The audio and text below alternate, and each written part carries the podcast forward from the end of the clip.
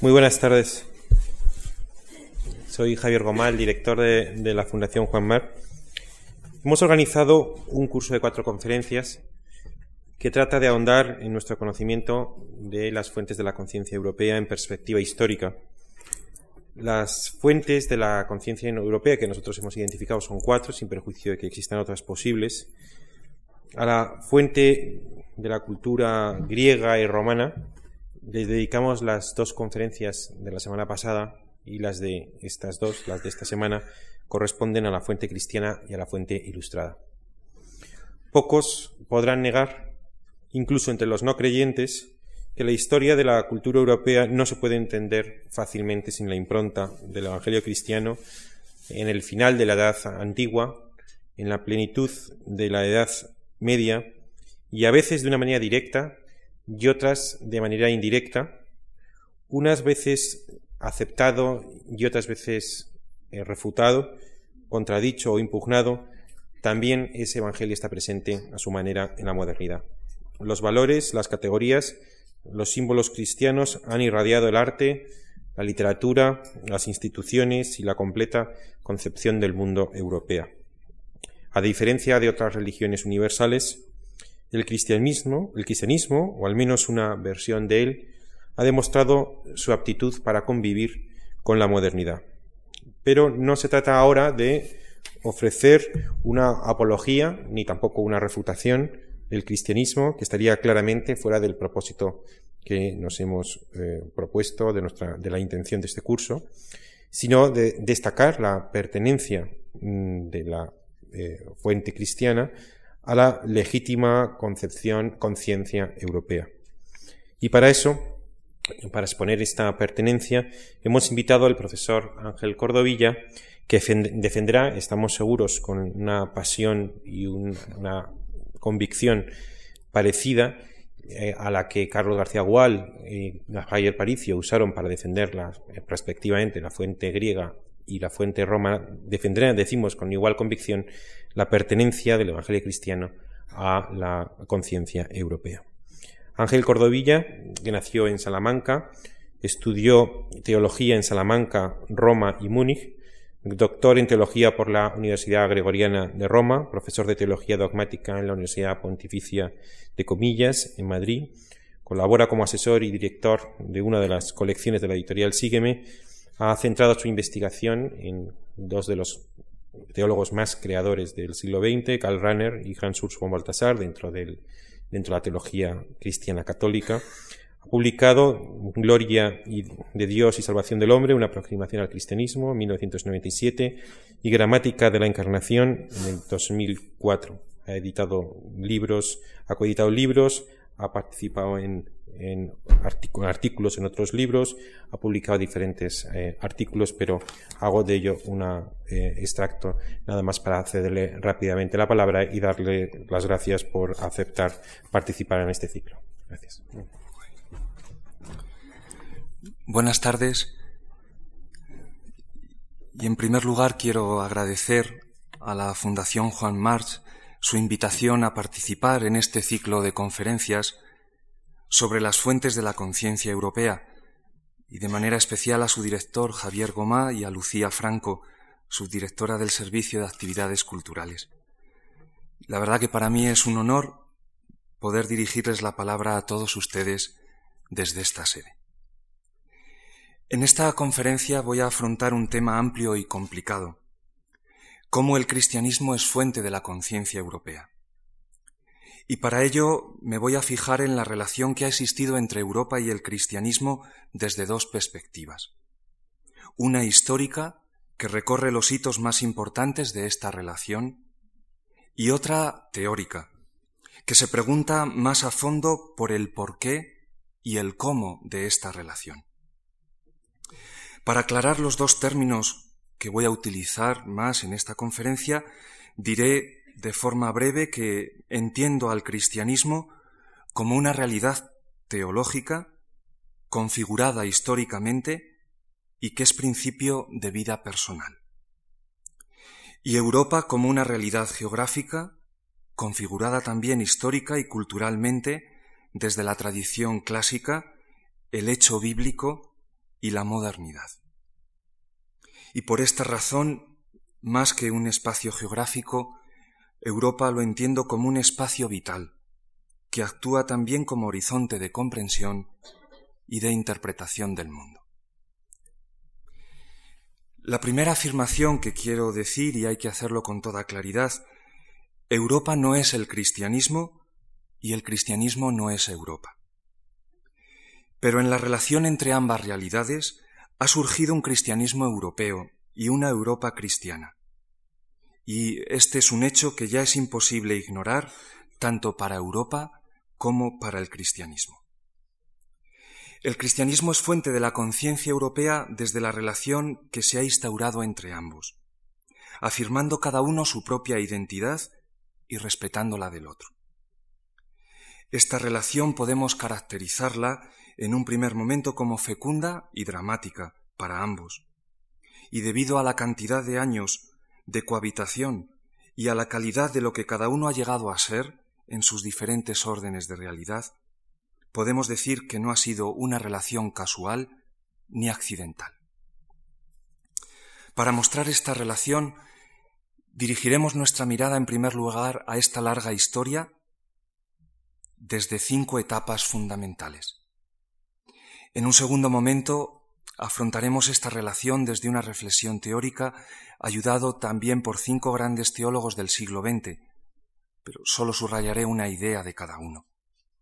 Y finalmente, en tercer momento, desde una perspectiva más personal, indicaremos algunas pautas para que esta relación pueda seguir siendo fecunda en el futuro.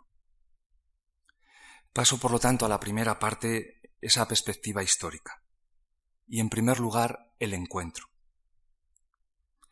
El primer momento de esta relación es el encuentro en diálogo y confrontación del cristianismo nacido en un contexto judío ante la razón griega y la cultura romana.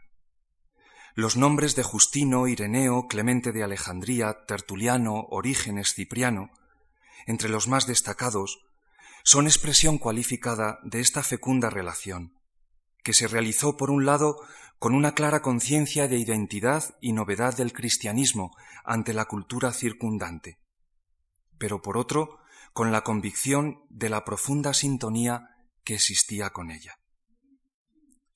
¿Qué relación instaura el cristianismo con esta vida y cultura anterior que le precede? Pues fundamentalmente podemos resumirla en que la hereda, en un ejercicio que implica un triple movimiento y, que va a constituir la forma casi normativa de todo diálogo posterior del cristianismo en el encuentro con otras culturas la asume, la purifica y la transforma. Esta relación en el origen entre cristianismo y mundo grecorromano puede resumirse muy bien en el dicho formulado por Pablo de Tarso en la carta a los filipenses, que va a ser permanentemente comentado por los primeros autores cristianos. Todo cuanto hay de verdadero, de noble, de justo, de puro, de amable, de honorable, todo cuanto sea virtud o valor, tenedlo en aprecio. En verdad, este cristianismo primitivo actúa de esta manera porque es consciente de que esta realidad buena y verdadera con la que se encuentra es expresión del logos amoroso y creador de Dios, que ha ido sembrando fragmentos de su presencia en la vida de los hombres, conduciéndoles con una luz interior y sin violentar su libertad hacia su presencia definitiva en el Logos encarnado. Desde esta cristología del Logos presente de forma incipiente en el prólogo del Evangelio de Juan y desarrollada posteriormente en los siglos II y III, el cristianismo va a establecer el diálogo con la cultura que le precede y con la que se encuentra, pero no tanto desde el ámbito de las religiones y de sus mitos, la teología mítica, sino fundamentalmente con la filosofía, centrada en la búsqueda de la verdad desde la primacía del logos y el ejercicio de la paideia.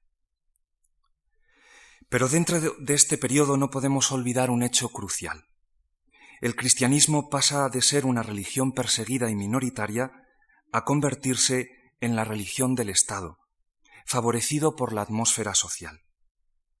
el edicto de tolerancia del emperador Galerio, la aceptación de este nuevo estatuto por Constantino, privilegiando a las comunidades cristianas en el derecho público del imperio, y la definitiva declaración del cristianismo como religión oficial del Estado por Teodosio, termina con una historia de la religión cristiana en persecución y en minoría.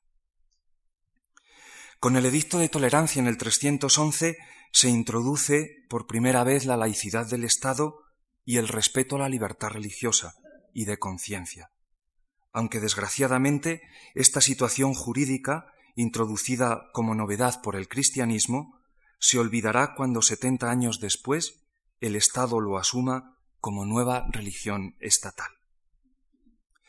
No obstante, el hecho de la rápida y profunda extensión del cristianismo en la cultura romana, hay que explicarlo más desde una realidad interior que desde una decisión política. La religión cristiana fue acogida como el lugar donde el hombre de la antigüedad encontró realizado y consumado el deseo de verdad, la necesidad de la liberación de la fatalidad y el deseo de santidad y transformación interior. Y desde este punto de vista creo que es necesario advertir que la expansión y el fruto del cristianismo en la Edad Antigua se debió más a su capacidad de realizar una bella y armónica síntesis entre la fe, la razón y la vida, más que a una decisión política o coyuntura histórica que sin querer quitarle importancia no creo que fuera determinante. En un segundo momento, la mediación creadora. Aquí el cristianismo se convierte en vehículo de transmisión de la herencia clásica. La decadencia y la caída del imperio romano como religión y Estado que configura la vida pública va a situar a la nueva administración eclesiástica como el lugar donde perdura y se transmita el legado anterior.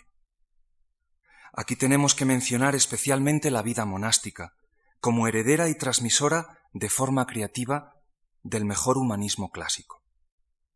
Tres nombres serán decisivos para la historia posterior en el occidente latino. Agustín de Hipona, quien en su magna obra La ciudad de Dios elabora una teología de la historia en la que justifica que el cristianismo no es la causa de la decadencia del imperio y que a su vez no depende de ningún régimen político determinado. Agustín transforma y mejora la anterior teología de la historia de Eusebio de Cesarea, teólogo del emperador Constantino, que fruto de su entusiasmo hacia su figura podría haber llevado a una justificación de un régimen teocrático. Un segundo nombre es Benito de Nursia, quien al retirarse a la soledad de Subiaco, cuando el imperio estaba en proceso de desintegración, fue capaz de transmitir a través de sus comunidades monásticas lo mejor de la herencia humanista clásica desde una forma de vida que tendrá una influencia decisiva en la Europa naciente. El culto a Dios, el cultivo de la tierra y la cultura y el cuidado de los hombres serán los tres ejes de los nuevos monasterios que poblarán Europa. Y finalmente el Papa Gelasio I, que con su teoría de la separación de los dos poderes, el secular y el eclesiástico, va a establecer la forma fundamental de la relación entre ambos en los siglos posteriores. Aunque la historia nos enseña que la clarificación teórica no lleva necesariamente a una correcta vivencia práctica, pues este principio fue muchas veces olvidado en el ejercicio del poder por ambas partes. En esta época el cristianismo no se conformará con ser una simple mediación o vehículo de transmisión de la herencia clásica. Fiel a su forma de diálogo que veíamos anteriormente, asumirá lo mejor de esta cultura, purificándolo de sus deficiencias, es verdad, a la luz de su cosmovisión, para devolvérselo al hombre de forma nueva y transfigurada. Conceptos, por ejemplo, como singularidad, individuo, relación, unidad, pluralidad, que el cristianismo asume de sistemas filosóficos y esfuerzos humanos anteriores, van a adquirir desde él un sentido singular y renovado, que determinará la historia posterior de Occidente. No sólo en la vida espiritual, sino en todos los ámbitos de la vida humana. Entre muchas de estas aportaciones del cristianismo a la conciencia europea, el teólogo protestante Wolfgang Pannenberg ha expuesto un repertorio de temas que el cristianismo ha aportado en concreto a la filosofía. La contingencia del universo y de todo ser finito, la concentración en la individualidad, la comprensión del universo como historia, la valoración positiva del infinito, el significado de la fe en la encarnación de Dios. Y desde este punto de vista, nosotros podríamos especificar más dos cuestiones que creo que serán centrales en la historia de Europa.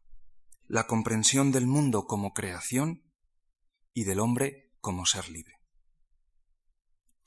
Un ejemplo significativo de esta mediación creadora del cristianismo lo tenemos en el concepto persona. Fruto del diálogo teológico en este periodo, en cuestiones que hoy nos pueden parecer tan ajenas a nuestra vida cotidiana como la naturaleza y la personalidad de Dios, o la identidad de Cristo, el término persona va a adquirir un papel central en la comprensión de Dios y en la comprensión del hombre. El término existía en la antigüedad clásica, vinculado al mundo del teatro, al mundo de la tragedia. En este escenario, el individuo ensayaba su largo aprendizaje hacia la libertad frente a la naturaleza y a los dioses, aunque finalmente caía rendido en las garras del destino inexorable. El cristianismo asumirá este término, pero al aplicarlo a Dios y a Cristo, no sin cierta dificultad y desde el recurso de la analogía, y posteriormente al hombre, creado a su imagen, le va a dar un contenido nuevo.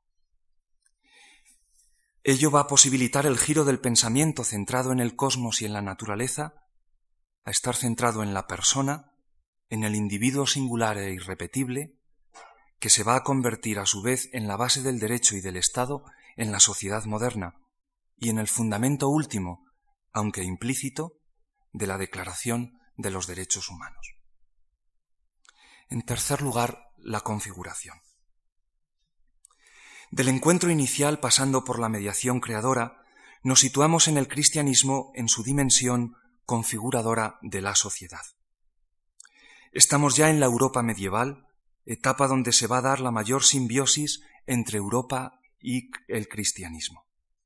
Esta situación va a traer como consecuencia unos logros admirables, pero también sus sombras.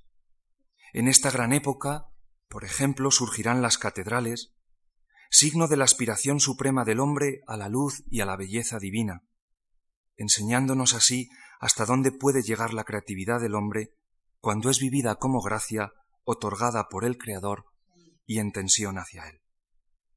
O las universidades como centros de cultura universal y núcleos del tejido social creadores de la conciencia europea o obras de literatura como expresión del diálogo y la confrontación del cristianismo y la cultura occidental con otras tradiciones culturales y religiosas. Pero en esta época, y debido a una identificación excesiva entre cristianismo e imperio, también se van a realizar una serie de acciones en clara disonancia con el espíritu real del cristianismo, dando lugar a una historia dramática de pecado. Podemos recordar brevemente las contiendas feudales, luchas de poder, las guerras santas, etc. Una historia de la que es responsable el hombre creyente y no el Dios en cuyo nombre se hicieron tales cosas. Es difícil establecer en realidad un juicio equilibrado sobre acciones pasadas que desde el actual desarrollo de la conciencia no podemos más que recriminar sobre todo si se intentan repetir hoy en formas semejantes. Pero hay que ser conscientes de que cada época vive dentro de su propio horizonte. Y más que juzgar los errores del pasado, nuestros esfuerzos deberían ir orientados a ver nuestros propios límites y a ser más críticos con los errores actuales a la luz de aquellos. No obstante, sin querer justificar las sombras de este periodo, cuando el cristianismo las define y las confiesa como pecado, como pecado propio, está mostrando a su vez al ser humano un camino para que sea capaz de asumir la historia negativa delante de Dios y en responsabilidad ante los hombres, en asunción liberadora y superación transformadora. En cuarto lugar, la fragmentación y el proyecto de extensión. Un hecho decisivo para Europa es la ruptura dentro del cristianismo y la nueva relación que se instaura con lo que podríamos llamar las Europas diferentes. Primero con el cisma de Oriente en el 1054 y después con el cisma de Occidente en 1521. A partir de ahora la relación entre cristianismo y Europa se realizará de una manera diversificada en diferentes confesiones que remiten a diversas latitudes, aunque esto no se puede entender con exclusividad. La ortodoxia, sobre todo referida al este de Europa, el protestantismo en el norte y el catolicismo en el sur. El cristianismo deja así de ser un elemento unificador, como lo fue desde la época de Constantino, para convertirse ahora en un elemento que justifica la diversidad e incluso el conflicto. Será en este contexto donde vuelva a aparecer con fuerza esa vieja palabra, la palabra tolerancia. Si ya no es posible la unidad deseada, al menos que podamos vivir sin matarnos por ideas y confesiones religiosas. En esta etapa no podemos olvidar el año 1492, con lo que significa de expansión de la cultura europea y del cristianismo al nuevo continente. Para mí es realmente paradójico cómo en un momento en el que en Europa se está produciendo un proceso de fragmentación interna, desde la ruptura del cristianismo y desde el nacimiento de las diferentes nacionalidades, se da a la vez su mayor proyecto de extensión y comunicación a otras culturas, realizado como toda obra humana, con sus luces y sus sombras. Y finalmente el quinto momento, la distancia crítica. Si la relación entre ambas realidades nunca ha sido pacífica, con la Ilustración y la Revolución francesa, la religión cristiana comienza a ser una realidad públicamente contestada. Podemos hablar de un cristianismo secularizado y contestado. La Ilustración asume el impulso y la sustancia fundamental del cristianismo, pero se vuelve contra él como signo y expresión de una época oscura, de un pasado irracional y preilustrado, que hay que abandonar. Lo que comienza siendo una búsqueda de una superación del cristianismo como religión histórica y revelada, por una religión racional purificada de dogmas, milagros y normas, que sea capaz de trascender las diferencias confesionales y las contiendas o guerras de religión, terminará siendo una ruptura abierta frente al cristianismo desde la afirmación de un claro ateísmo y la necesidad de su definitiva superación. Entre el deísmo y racionalismo propugnado por la Ilustración y el ateísmo profetizado por Nietzsche, es necesario mencionar el proyecto utópico y secularizado de sociedad proclamado por el marxismo un momento decisivo en la historia de Europa con el que el cristianismo hizo un gran esfuerzo de diálogo y a su vez de confrontación. Aun siendo una crítica radical de la religión en general y del cristianismo en particular, con el marxismo todavía nos encontramos, en cierto modo, en un universo y en un paradigma semejante al judío cristiano, aunque claramente secularizado. Sin embargo, más dificultades de diálogo encontramos en la actualidad, en lo que algunos autores han denominado como postcristianismo o una Europa postcristiana. Este postcristianismo consistiría, grosso modo, en que la sociedad actual, especialmente la europea, hereda y asume valores, categorías y realidades que han nacido en el cristianismo, pero los arranca de su matriz originaria, transfiriéndolos a otro sentido y otorgándoles un nuevo fundamento o ninguno. Como iniciador de este proceso suele aparecer la figura de Nietzsche y su programa de trasvaloración de todos los valores. Porque si bien en un principio él se refiere de forma fundamental a la ética, no cabe duda de que tal programa terminó afectando a la metafísica y finalmente a la verdad del cristianismo. La postura de los que podríamos llamar sus sucesores y sus discípulos varía.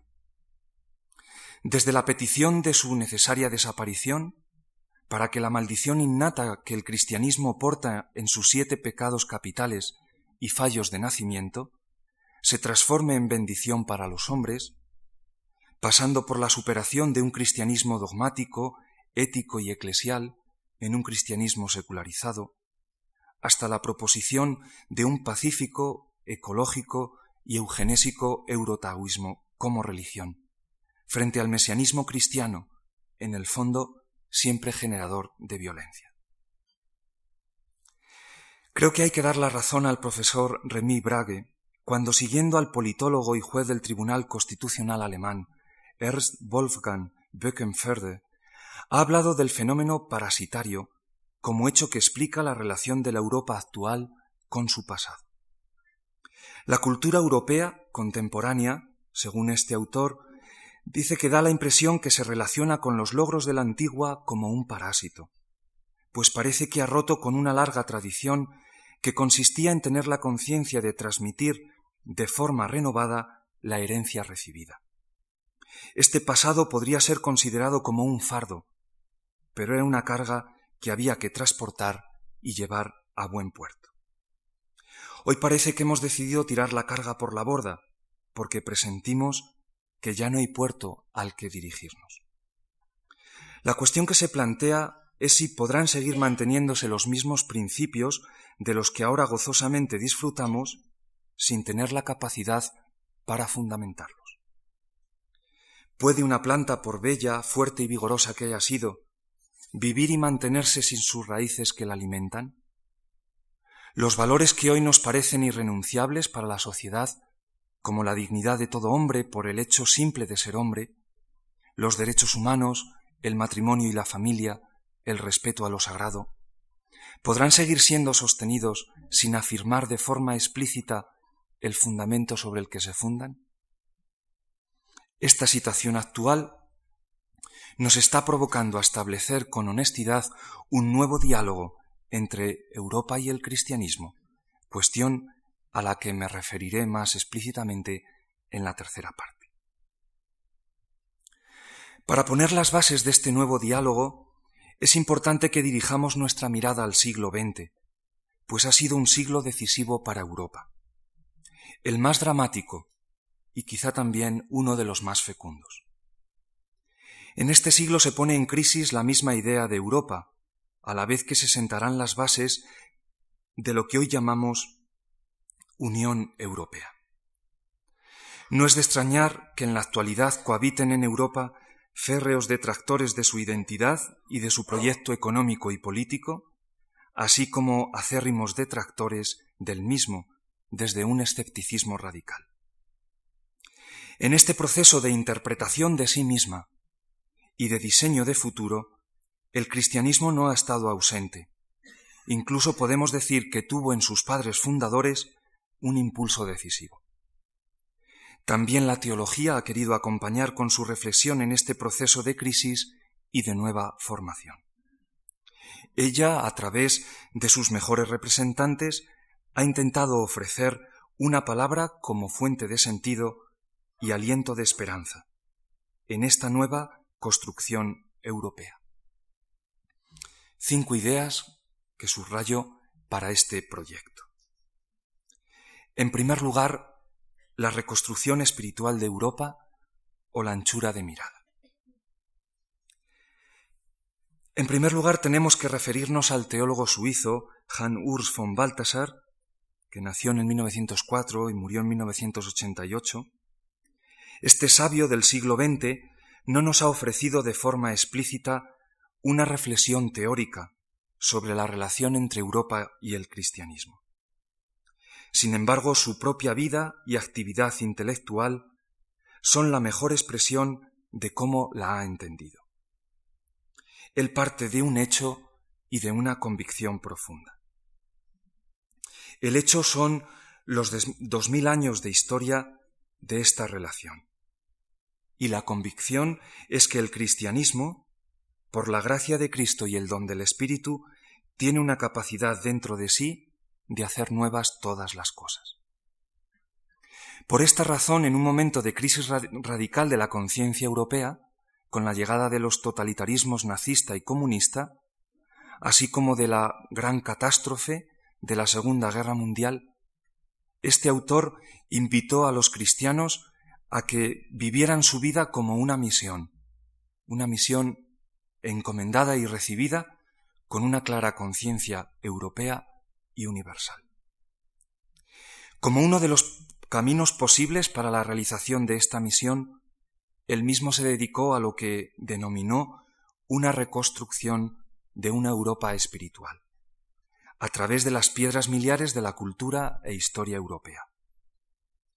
Nada más lejos de la intención de este autor que buscar una restauración de un antiguo régimen que devolviera un papel importante a la Iglesia y al cristianismo dentro del poder del Estado. Más bien, para este autor se trata de una invitación a conocer la anchura de horizontes desde la que se ha construido la cultura europea y que es necesario recuperar cuando parece que los cimientos y fundamentos de la existencia humana se desmoronan.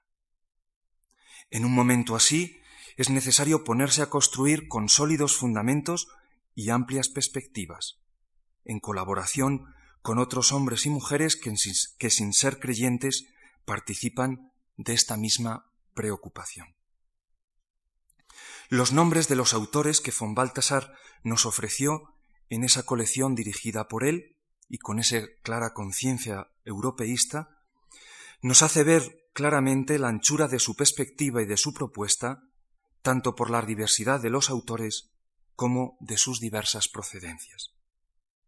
Enumero unos cuantos, como Sófocles, Platón, Ireneo, Goethe, Nietzsche, Novalis, Nerval, Claudel, Bertolt Brecht, Buber, Huizinga. El programa de von Balthasar podríamos resumirlo en aquellas palabras que pronunció también Pablo de Tarso, esta vez a los cristianos de Tesalónica. Examinadlo todo y quedaos con lo bueno o bien se puede expresar también de una forma más secular, con el lema de la Feria del Libro de Madrid, si no recuerdo mal, en el 2004. Europa se construye con libros. En segundo lugar, la tarea de Europa, el poder como servicio. El pensador germano-italiano Romano Guardini, que nace en 1885 y muere en 1968, nos dejó una bella y profunda reflexión sobre Europa con motivo de la recepción del prestigioso premio Erasmus en 1962. El título es muy conocido, ya que no solo ha sido abundantemente citado, sino que ha servido como modelo para otros autores. Europa, realidad y tarea. Su reflexión está en estrecha relación con aquella que una década antes había realizado sobre el poder.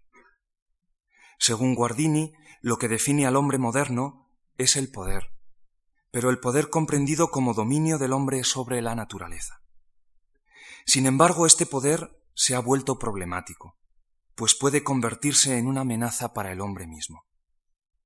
La tarea del hombre moderno en la actualidad, y especialmente del europeo, no consiste en aumentar su poder sobre la naturaleza como dominio a través de la técnica sino en ordenar, y cito literalmente al autor, el poder de tal forma que el hombre, al usarlo, pueda seguir existiendo como tal. En otras palabras, que el poder sea comprendido como servicio. Un paso decisivo en esta dirección es considerar que el hombre no tiene el poder como derecho propio, autónomo, sino como un feudo. El hombre, cito también literalmente al autor, es Señor por gracia de Dios y debe ejercer su dominio respondiendo ante aquel que es Señor por derecho propio o por su propia esencia. El dominio se convierte en un modo de obediencia, en servicio. Fin de la cita. En este contexto, Guardini sitúa la tarea de Europa en el futuro en una doble perspectiva. En primer lugar, como una crítica al poder, entendido como dominación, y que así pueda ser un freno a un abuso del ejercicio del poder utilizado demasiado ingenuamente como sinónimo de progreso y bienestar.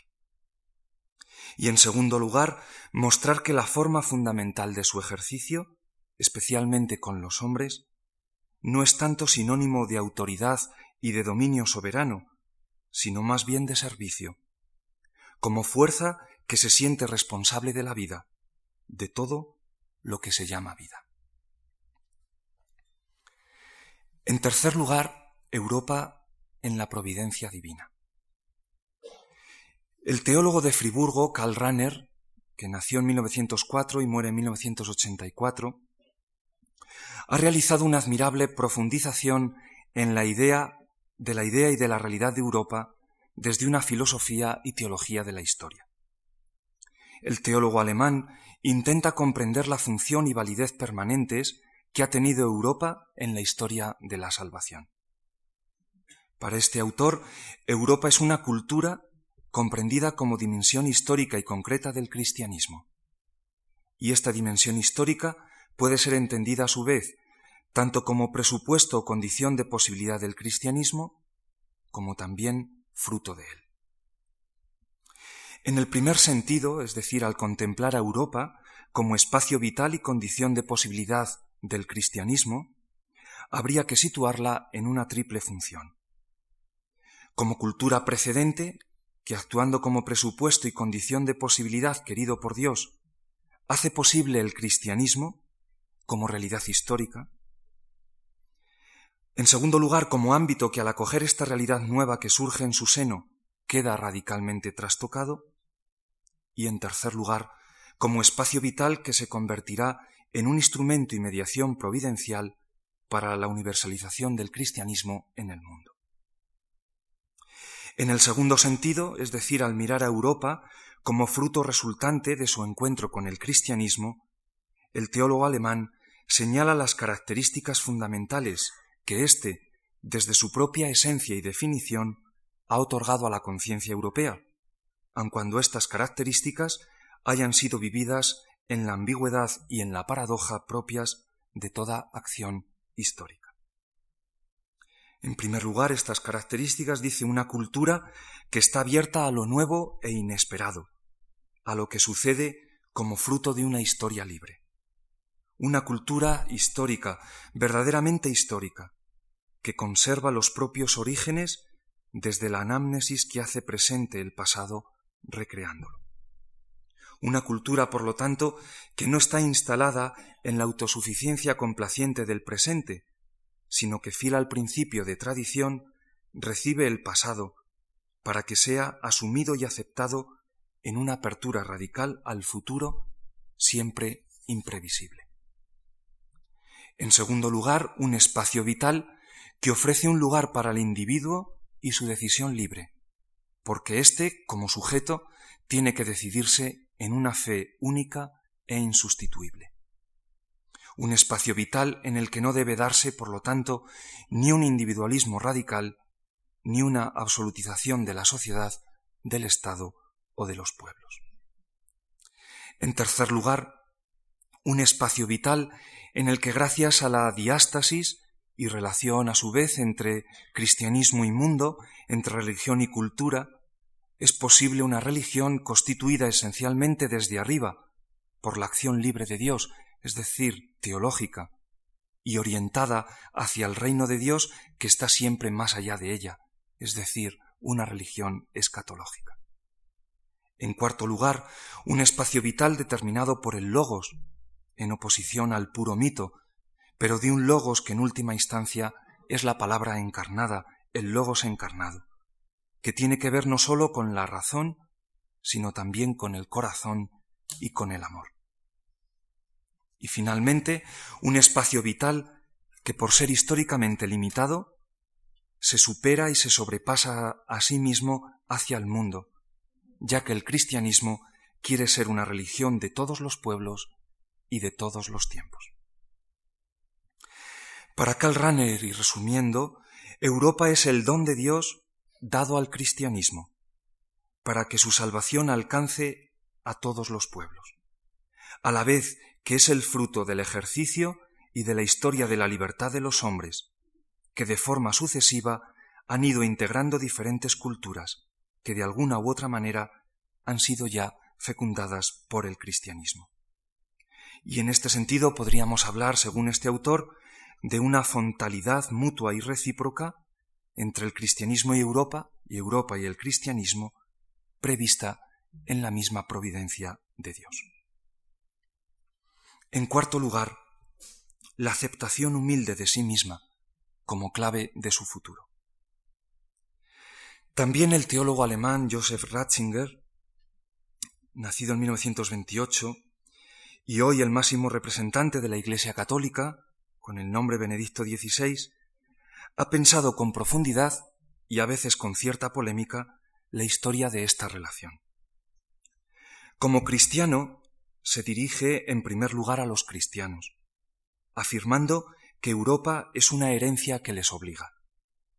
Él mismo se ha tomado en serio esta afirmación, y así nos ha dejado su visión de Europa intentando responder a las cuestiones más apremiantes que la cultura europea ha ido proponiendo al cristianismo en los últimos decenios. Nos muestra, por un lado, la fecundidad de este diálogo, así como el peligro, y él subraya el peligro que tiene especialmente para Europa, querer anular el otro polo de la relación, asumiendo su sustancia fundamental, pero eliminando sus raíces. De esta forma ha pensado esta alianza en tres campos diversos, aunque íntimamente relacionados. En primer lugar, en la relación entre la fraternidad cristiana y su posterior secularización mediante la Ilustración y el marxismo. En segundo lugar, en la relación que se instaura al comprender la verdad como fundamento último y necesario de la libertad del hombre y de la justicia en la sociedad. Por lo tanto, la relación entre verdad, libertad y justicia. Y finalmente, en la relación entre la fe y la razón, recordando que la expansión y fecundidad del cristianismo en sus orígenes fue posible por su simplicidad a la hora de lograr unir en una profunda relación fe, verdad y vida. Ratzinger, asumiendo el magisterio de Juan Pablo II, ha expresado repetidas veces que Europa, para que tenga futuro, tiene que aceptarse nuevamente a sí misma, de una forma crítica y humilde, en los pilares y realidades fundamentales sobre la que se asienta. No sólo, y subraya mucho este autor, como humanismo de la razón, sino en el humanismo del amor. Europa no es sólo el ámbito donde se ha vivido la cultura de la inteligencia y de la razón, sino la cultura del corazón y de la misericordia, la cultura del humanismo del encarnado. Y un papel decisivo para este futuro de Europa lo tendrán los cristianos como minorías creadoras, capaces de aportar nuevas razones para la esperanza y la novedad de vida que supone el cristianismo en la actualidad. En este sentido, Ratzinger ha vuelto la mirada a San Benito, quien desde una experiencia radical de Dios, aunque sin fundamentalismo, fue capaz de crear nuevas formas de relación del hombre con Dios, con el mundo, con el prójimo y con la tierra, en el culto, en la cultura, en el cuidado y en el cultivo. Y finalmente, Europa y el cristianismo en reciprocidad de destino. El teólogo español Olegario González de Cardedal, que nace en 1934, ha definido esta relación entre Europa y cristianismo como reciprocidad de destino. No en el sentido que postula el filósofo Gianni Bátimo al entender esta relación como identidad, ya que según el filósofo italiano, Occidente o Europa no es más que la expresión del cristianismo secularizado, vaciado de su contenido dogmático, de su estructura eclesiástica y de su práctica moral, sino como expresión de la necesidad de esa mutua relación, sin que cada uno de los polos pierda su naturaleza específica y su verdadera identidad. Europa, para este autor, ha recibido un legado cultural en su diálogo y convivencia con el cristianismo que ya es irrenunciable. y entre esas realidades, el autor comenta la persona como realidad única, irrepetible e insustituible, la responsabilidad ante Dios, la libertad como don y exigencia, el hombre como vocación y misión, la culpabilidad derivada de la conciencia del deber y de la negación de éste, la historia como fin y sentido, la diferenciación e irreductibilidad de órdenes de realidad, el carácter incompleto e incompletable de la existencia humana, la tierra como patria verdadera, pero no como plena y definitiva de la vida humana, y la imposible autodivinización del hombre. La pregunta también que se hace este autor es si este legado puede perdurar sin la raíz, el fundamento y el impulso que anteriormente lo sostenía. ¿Podrá la razón por sí sola mantener vivos, es decir, creíbles, amables y realizables, estos valores e ideales que son la herencia metacristiana del cristianismo en Europa? El legado cultural que el cristianismo ha ofrecido a Europa. Y a su vez Europa al cristianismo sólo se pueden retener en la medida en que haya una real ejercitación de la fe cristiana en todas sus dimensiones, la personal, la social, la pública institucional, y a su vez que la razón crítica, instrumental y práctica que domina en el hombre europeo se equilibre con una razón abierta a la realidad, comprendida como misterio que siempre desborda y sobrepasa a una razón que es incapaz de apresarla únicamente en conceptos. A una razón abierta a la historia como recuerdo de un pasado que actúa como instancia crítica en el presente, posibilitándonos un nuevo futuro, a una razón humilde que integre en su ejercicio la práctica del amor y de la compasión como forma de relación con el prójimo. Por otro lado, comenta este autor, hay que afirmar y ser conscientes que teóricamente el cristianismo puede existir sin Europa, como Europa a su vez puede vivir en el futuro sin el cristianismo. De hecho, es evidente que el cristianismo en el futuro será menos eurocéntrico. Pero la fe en Cristo ya no podrá existir olvidando lo que llegó a ser en Europa en sus tres dimensiones, como universo intelectual de sentido, como realización comunitaria e institucional en medio de la Iglesia y como determinación de la existencia personal del hombre. Y por esta razón, afirma el teólogo español, el cristianismo del futuro, aun siendo menos eurocéntrico, será más europeo. Y finalmente, en la tercera parte, donde quiero expresar de una forma más personal y desde mis propias convicciones dos claves fundamentales para entender, o lo que yo puedo entender, por donde debe de ir la relación entre Europa y el cristianismo en el presente y en el futuro. A la hora de pensar Europa, y más en concreto al cristianismo como fuente de la conciencia europea, y la relación esencial que existe entre ambos, creo que sería aconsejable abrirse a esta larga y fecunda historia que he tratado de esbozar de forma sucinta en la primera parte, así como acoger y profundizar las intuiciones de estos, cinco grandes pensadores cristianos que he expuesto en la segunda. Teniendo esto en cuenta, me atrevo ahora a subrayar, para finalizar, dos aspectos esenciales para esta nueva relación en el futuro. Uno de carácter general y otro más concreto que interpreta en términos de libertad por parte de Europa y de gratuidad por parte del cristianismo ese diálogo futuro. En primer lugar, el de carácter general, fuentes y raíces, una decisión para el futuro.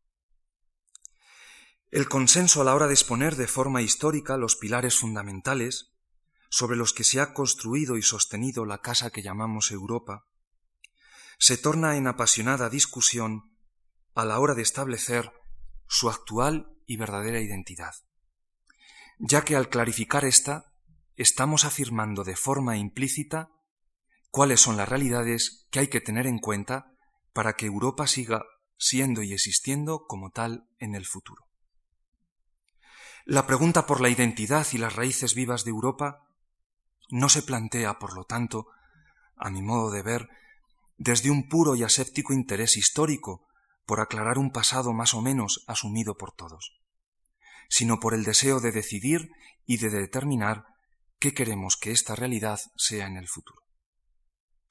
Creo que desde aquí tenemos que entender el debate en torno a la cuestión de si el cristianismo pertenece a la identidad de esa realidad cultural, histórica y geográfica que llamamos Europa no.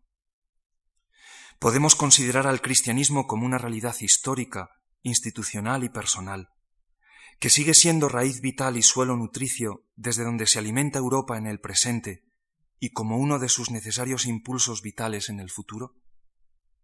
Esta creo que es la verdadera pregunta y la cuestión decisiva que se plantea respecto al cristianismo, cuando nos preguntamos por las raíces de Europa y las fuentes de la conciencia europea.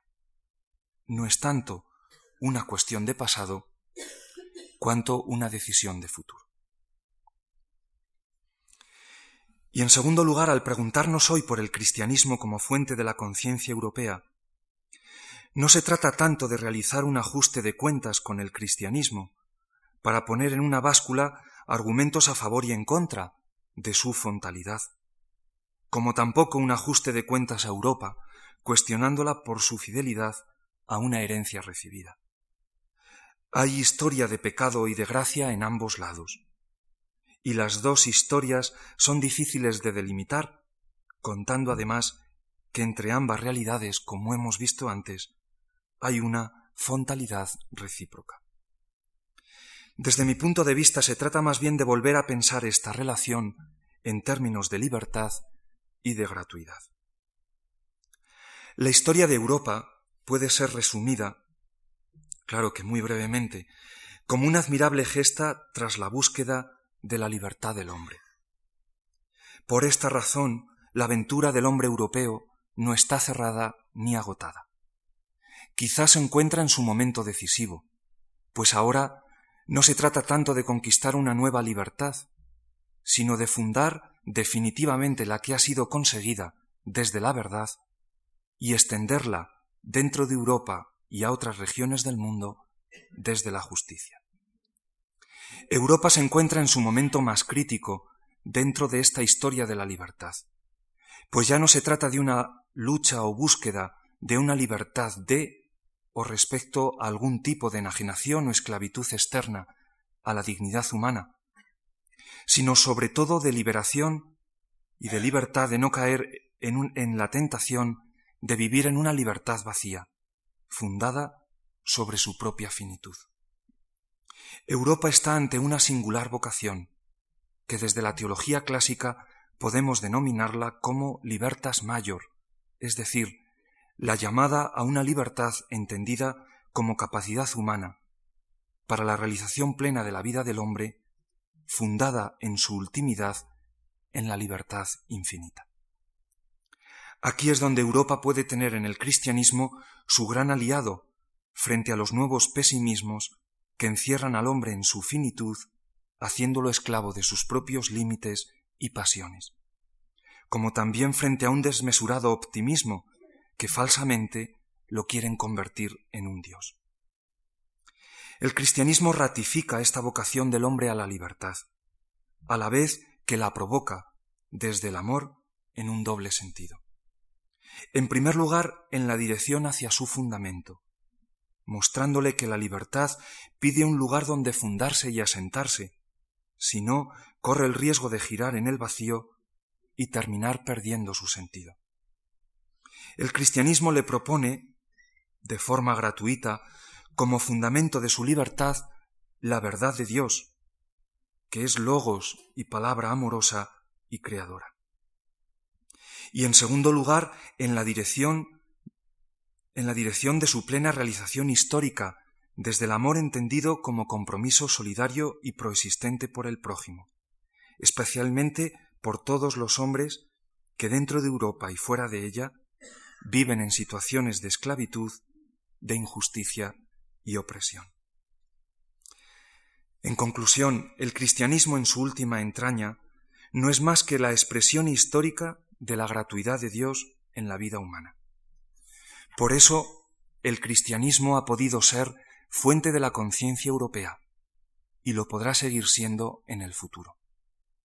No como un lastre que amarga y atenaza la existencia de los hombres, sino como una herencia que hay que acoger y como una posibilidad fecunda que hay que transmitir a las próximas generaciones. El cristianismo, comprendido ante todo como signo histórico del amor de Cristo y sacramento de la gratuidad de Dios, es su sí definitivo a la vida del hombre y la posibilidad infinita de su incremento y de su promoción. El cristianismo no es en sí mismo una fuente generadora de violencia en la sociedad, ni una fuente que aliena y subyuga la conciencia humana, sino que es fuente de la conciencia potenciándola en su libertad más plena, ofreciéndole la verdad de Dios como fundamento metafísico y el amor de Cristo como realización histórica de esa libertad. Esto es lo que el cristianismo es y ofrece esencialmente a Europa. Y todas las demás realizaciones históricas que han sido posibles en Europa por el encuentro con el cristianismo en el ámbito cultural, ético, social, en los diferentes órdenes de la vida humana, se sostienen en última medida desde aquí, y en este sentido para el cristianismo son secundarias. Si Europa quiere seguir gozando de ellas con sentido y valor real en el futuro, tiene que atender y respetar la fuente y la raíz desde donde se sostienen y alimentan que no es otro que el misterio incomprensible de Dios encarnado, como verdad del mundo y amor gratuito para la vida humana. Porque esta presencia gratuita y misteriosa en el corazón del mundo es la verdadera fuente viva de donde han brotado hasta ahora y pueden seguir brotando en el futuro nuevas formas de vida en Europa, que nos hagan avanzar en estatura, en sabiduría y en gracia es decir, en verdadera humanidad. Muchas gracias.